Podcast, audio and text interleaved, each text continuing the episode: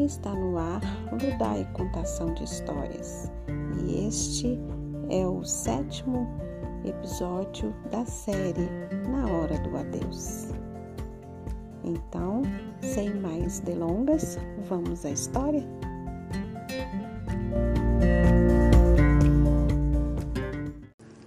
Na Hora do Adeus, pelo Espírito Luiz Sérgio, psicografia Irene Pacheco Machado. Capítulo 7 Dois Espíritos para desligar.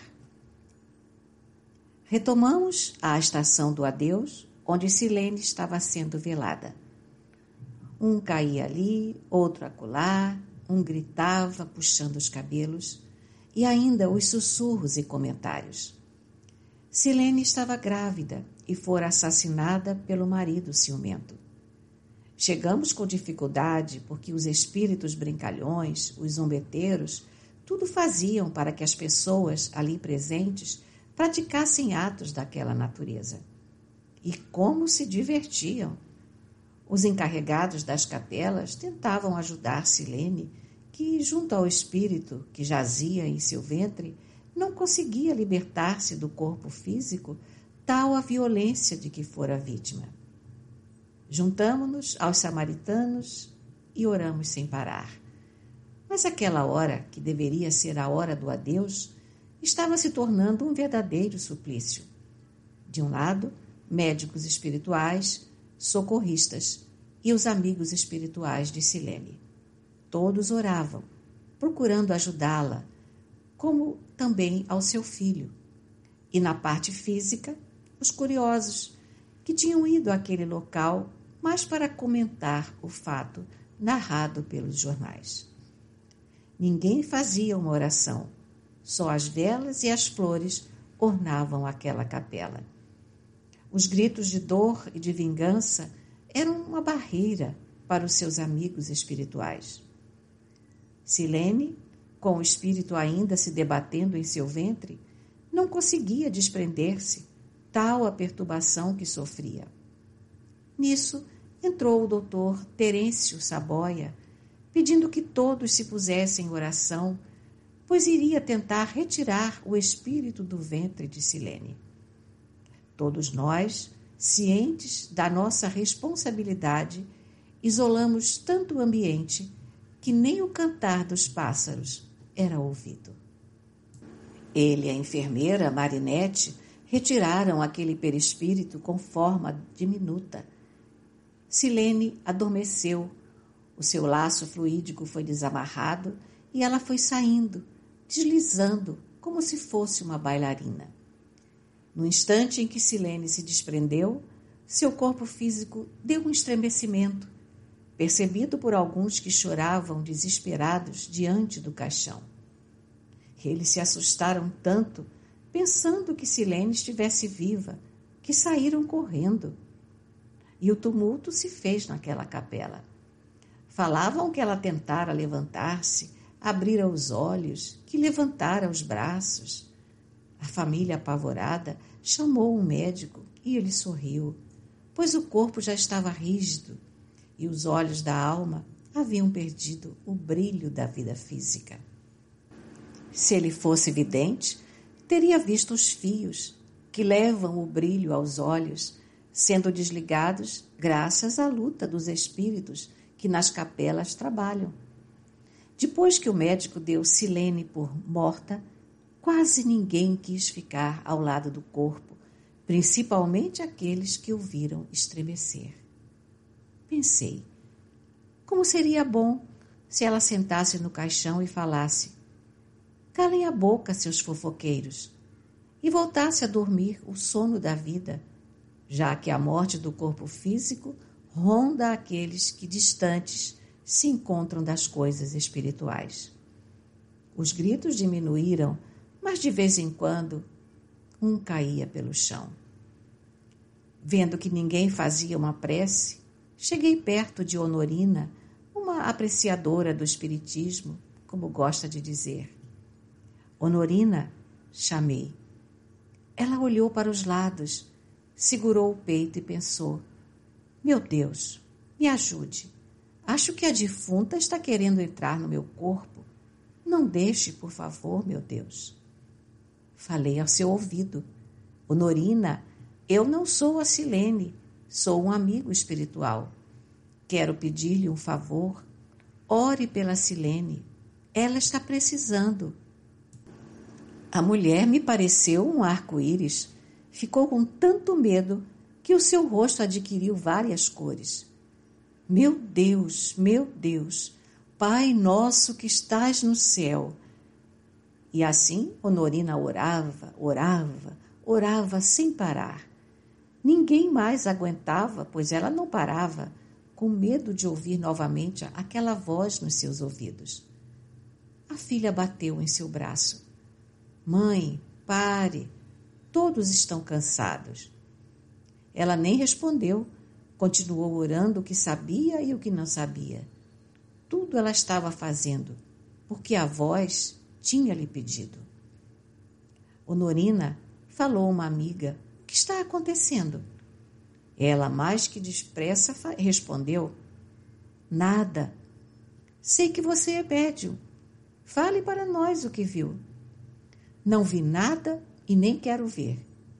Senhor Jesus Cristo, ajude esta pobre mulher que precisa tanto do Senhor. Saí de perto para não rir. Aqueles que gritaram e desmaiaram foram se retirando, correndo das ladainhas de Honorina. Aí mesmo é que ela não parou mais. Foi quando Henrico sussurrou em seu ouvido. Que Deus a abençoe pela ajuda que está prestando a todos nós e que Jesus seja louvado hoje e sempre. Jesus seja louvado hoje e sempre, repetiu Honorina. Repetia e repetia a frase de Henrico. A sala estava quase vazia, pois na hora do disse que disse, todos gostam, mas na hora de louvar a Deus, poucos ficam. Nisso, o espírito encarregado da capela aproveitando a mediunidade de Honorina, fez uma oração que deixou a todos boquiabertos, pois Honorina era semi-analfabeta. Pai amado, ouvi-me. Bem sabeis que esta vida é passageira e na terra estamos para evoluir. Ajudai-nos, dai-nos força para aceitarmos a separação de Silene. Sabemos que jamais a esqueceremos. Um vazio se faz entre nós, pois parte uma irmã, uma filha, uma amiga. Perdoai nossa fraqueza e ajudai-nos a compreender a morte, que ela é necessária e que a alma é levada para a morada espiritual. Tirai dos nossos corações o vazio e colocai neles a certeza de que nos reencontraremos além da matéria. Dai-nos esperança, fé e amor, e a nossa irmã concedei a saúde espiritual e a paz. Quem já estava saindo, fugindo das ladainhas, voltou para ouvir a oração feita por Honorina. Agora, em vez dos gritos, eram os elogios. E Honorina, toda feliz, dizia: Obrigada, obrigada. Em momento algum, ela disse que não havia sido ela, e sim um espírito. Errado isso? Claro que não. Se ela revelasse para aquele povo sem fé que eram de um espírito as suas palavras, todos iriam rir. Mas ela estava feliz. Algo estranho havia lhe acontecido. Olhei a veste de carne, o vestido que servia o perispírito de Silene, e vi o seu duplo apagando-se, quase sem vida, juntando-se ao corpo, sentindo-se abandonado pelo espírito. Como pode um amontoado de carne, vísceras, ossos e nervos ser cultuado pelos materialistas que julgam que nada existe além do corpo físico? Será que eles nunca buscam a força que põe essa máquina a funcionar? Que quando a força que é o espírito, está se desligando do corpo físico, este vai enfraquecendo? Observei Silene, uma bela mulher, já ficando feia, pois o que embeleza a matéria é o espírito. E o dela, por mercê de Deus, já estava deitado no hospital de Lucas, que paira sobre aquela estação do adeus. Não poderia deixar de dar um beijo em Honorina. Quando me aproximei, ela cerrou os olhos e me viu com mais nitidez. Arrepiou-se toda e falou: Valha-me Deus. Beijei seu rosto com carinho e falei: Eu amo você. Já sem medo, ela respondeu: Eu também, meu filho, e começou a chorar. Honorina chorou, não de medo, mas de alegria, porque só ela sabia o que havia acontecido ali na capela. Henrico me esperava junto aos outros e logo andávamos pelas alamedas do chamado cemitério. Com tristeza, constatamos o abandono de muitos túmulos. Somente aqueles que a família paga se mantêm limpos. Mas o que devia ser uma obrigação social, hoje é um comércio sujo, porque ultraja viúvas, filhos, mães e pais desesperados. Até quando? perguntei a Henrico. Até quando assistiremos ao que está acontecendo hoje?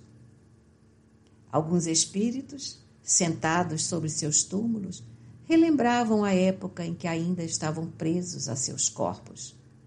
Outros lutavam para deles se libertar. Não posso dizer que foi um passeio agradável. Percorrendo as alamedas do cemitério ou estação do adeus, constatamos que o encarnado não aprecia visitá-lo. Seu desejo é ignorá-lo, porque ele faz com que o homem pare um pouco para indagar: para onde vamos? Ou não somos nada? Tudo termina aqui? Agora, se o Espiritismo fosse ensinado nas escolas, tudo seria tão diferente. Desde criança, o homem procuraria respeitar seu corpo físico para não ferir o seu espírito.